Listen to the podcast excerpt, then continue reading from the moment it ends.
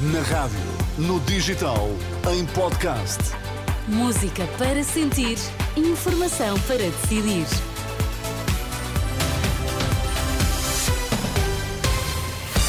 E é hora de ouvirmos as notícias. Bom dia, Sérgio Costa. Bom dia, O que é Teresa. que temos em destaque? Vladimir Putin diz que a NATO está a arriscar um conflito nuclear. Greve dos enfermeiros marcada para 15 de março. E é já daqui a pouco que sabemos as temperaturas também para hoje. Para já a edição das 10 com Sérgio Costa.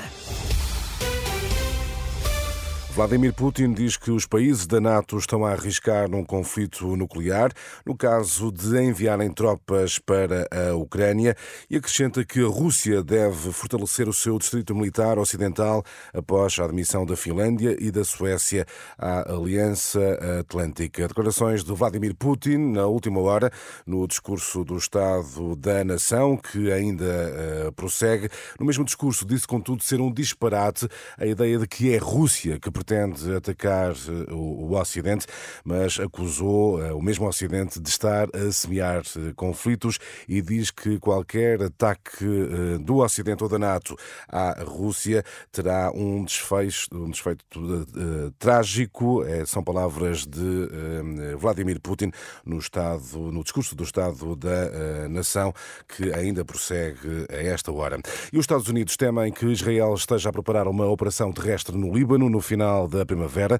Os receios constam de um relatório citado pela televisão norte-americana CNN no eh, documento. Altos funcionários da administração Biden sublinharam os esforços para mediar uma solução diplomática para estabelecer uma zona tampão na fronteira. Por cá, enfermeiros em greve no próximo dia 15. O pré-aviso foi emitido esta manhã pelo Sindicato dos Enfermeiros Portugueses. Protestam pela atualização da tabela salarial e melhores condições de trabalho. A paralisação, marcada para 15 de março, tem início às 8 da manhã, termina à eh, meia-noite.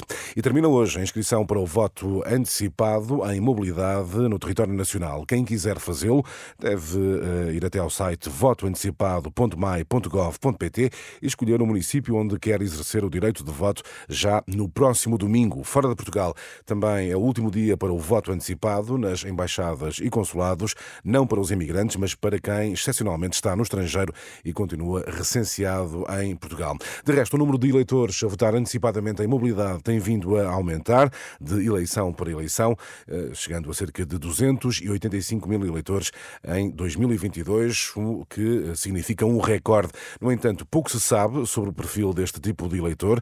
João Cancela, politólogo da Universidade Nova, admite que estes votantes não fazem parte do lote de indecisos, mas reconhece que faltam dados para mais conclusões. está por eh, provar ainda, quer dizer, ainda não, não temos dados que nos permitam dizer isso, quem é que são afinal estas pessoas que votam mais cedo, e se são pessoas que, eh, por hipótese, mudariam o seu, poderiam mudar o seu sentido de voto se, eh, se votassem mais tarde, mas eh, sou, quer dizer, o, meu, a minha hipótese, a minha, o meu palpite de partida, não tendo, não tendo tido acesso a dados, é que são pessoas que estão de alguma forma já com um sentimento de voto, com uma, uma opção de voto já cristalizada, bem definida e que se- seria difícil eh, mudá-la nessa, nesses últimos dias de campanha, mas, mas admito estar errado. João Cancela, investigador da Universidade Nova, admite que existem riscos ao antecipar o voto e criar cada vez mais uma eleição, uma eleição em vários dias, mas responde às preocupações sobre a abstenção e à logística das eh, pessoas. Recupero, Teresa, essa ideia. Termina hoje a inscrição para o voto antecipado em mobilidade no território nacional.